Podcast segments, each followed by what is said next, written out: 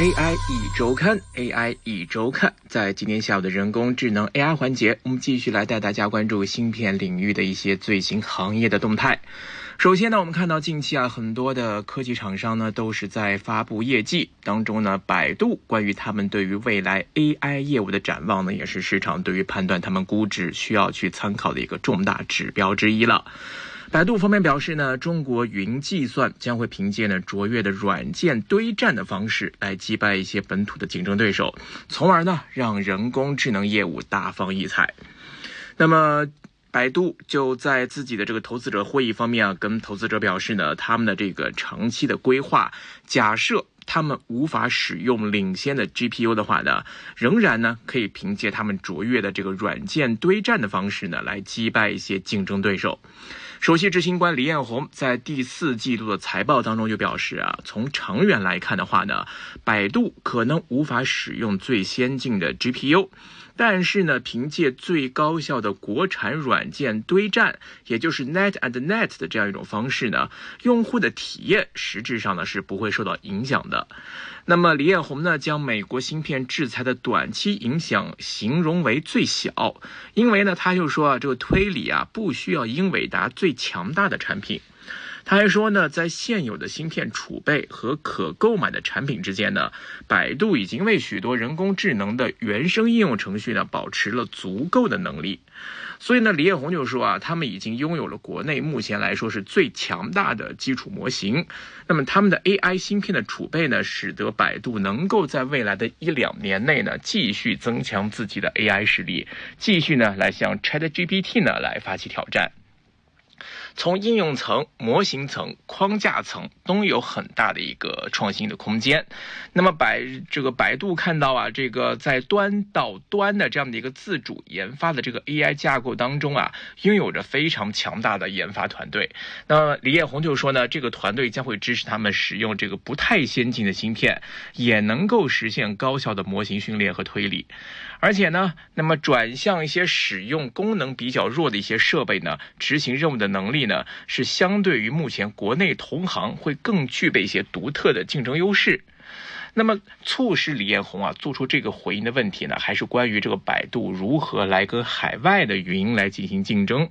那么，李彦宏的选择呢，仅仅是从跟本土的竞争对手的这个竞争角度呢，向投资者呢来进行了一些回答。那么，所有的这些呢，都将会被剥夺英伟达最强大的产品，而其他的对手呢，也将会被剥夺。而在其他方面，海外的竞争对手方面，我看到呢，像 AWS 啊、Azure 啊，还有 Google Cloud 呀，他们就可能会享受到更多的来自于英伟达方面的更多的这个高端的 GPU 的产品，从而呢，令到自己的产品性能会更具备一定的竞争力。那么李彦宏对此就认为说啊，这个百度呢，它是配备了中国目前最具成本效益的人工智能的基础设施，来用作模型训练和推理。而且他还表示啊，在中国工作呢，是在一个充满不确定性的一个宏观环境中进行的。啊，当然，那么这个同时也会享有很多的机会。包括说像这个呃，跟 AI 和大语言模型正在重塑目前中国的这个公有云量的这样的一个竞争格局，来增强他们的竞争优势。而且呢，他坚持认为啊，就是说这个当云和移动结合起来的时候呢，百度的增长速度会比中国 GDP 的增长速度还要快。所以呢，李彦宏认为啊，他们这个百度方面呢，将会能够维持着一个长期的增长。那么，百度我们看它二零二三财年的总收入呢，是一千三百四十六亿元人民币，大概折合呢是一百八十九点六亿美元，呃，按年增长呢是达到了百分之九。目前来看呢，百度作为目前呢在国内的这样的一个互联网的一个巨头，将自己。定位在拥有强大互联网基础的领先人工智能公司，将他们的收入增长归功于广告技术的改进和帮助企业来建立自己的模型。另外，我们也看到呢，第四季度呢，生成式的人工智能和基础模型相关业务的总收入呢，是达到了人民币大概是六点五六亿元的一个水平，约合呢是九千一百万美元。那么，他们的首席财务官罗荣就预计呢，到二零二四年全年将会增长到数十亿人民币的一个水平。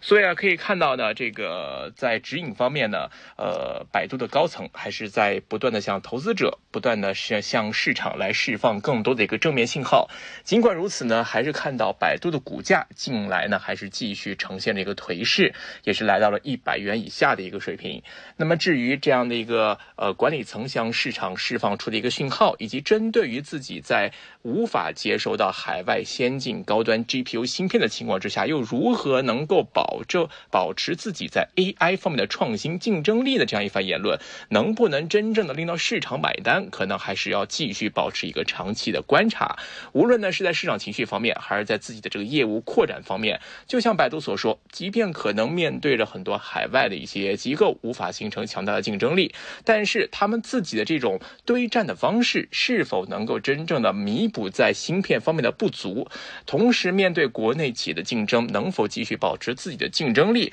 都将会在未来的这个业绩跟业务上看到真章。AI 一周看。那么说到芯片方面的话呢，大家也在看，芯片无疑呢现在已经成为了这个各家互联网或者是科技企业当中的一个非常重要的一个环节，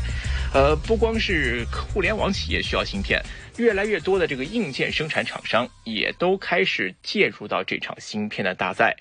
呃，最新呢，大家看到苹果方面呢是曝光了自己的两纳米的芯片，而且据说啊，这个性能呢是遥遥的领先。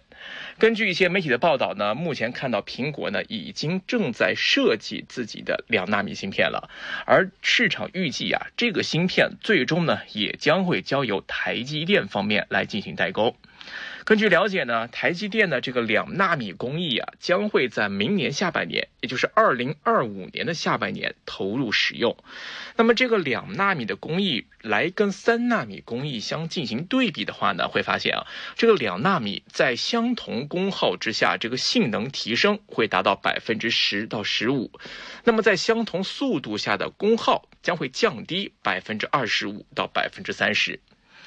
那么根据一些媒体啊此前的报道呢，大家会看到啊，台积电方面呢，他们的这个两纳米呢，主要呢是生产规划会先放在台湾的本土，呃，据悉呢会放在新竹宝山。台积电呢，内部呢是定为 Fab 二零厂，那么规划新建呢 P 一到 P 四四期工程，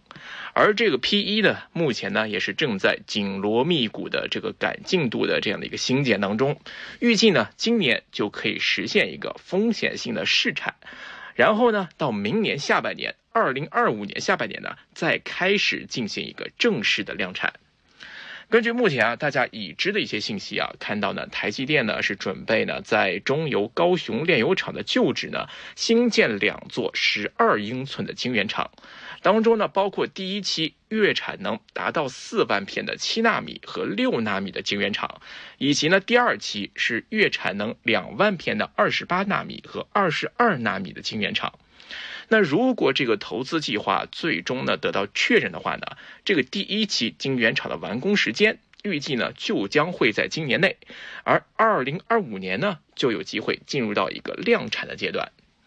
此外呢，台积电方面呢也已经开始研发更先进的一点四纳米芯片的这样一个制程工艺的阶段了，而且市场预计啊这样的一个技术突破，预计呢最快可以在二零二七年就问世。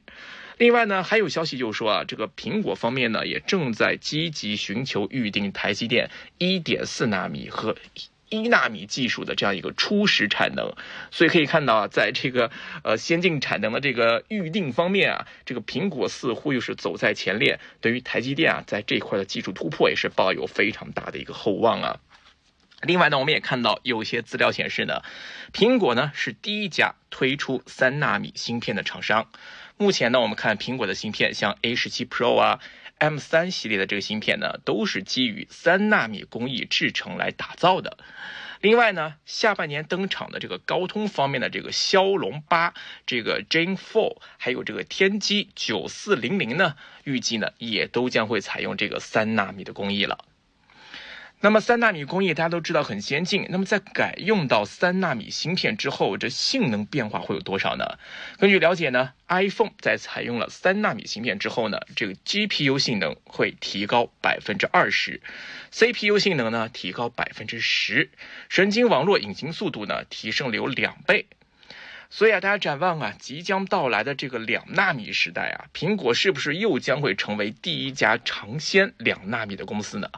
目前呢，台积电呢也正在建造这两座工厂，用于二。纳米的这样的一个制程工艺的投产，而第三座工厂也正在等待审批当中。所以啊，看到大家不断在对先进制程工艺产能追逐的同时，台积电仍然是稳坐着这个制程工艺龙头的地位。相信呢，在这样的一个芯片的迭代或者说是一个高速增长的这样的一个期间啊，那台积电势必也将是不会落下的这样的一个角色了。好的，今天关于这个芯片领域的一些最新的动态呢，跟各位分享到这里，感谢各位的收听，我们下期节目时间再会，拜拜。AI 一周看。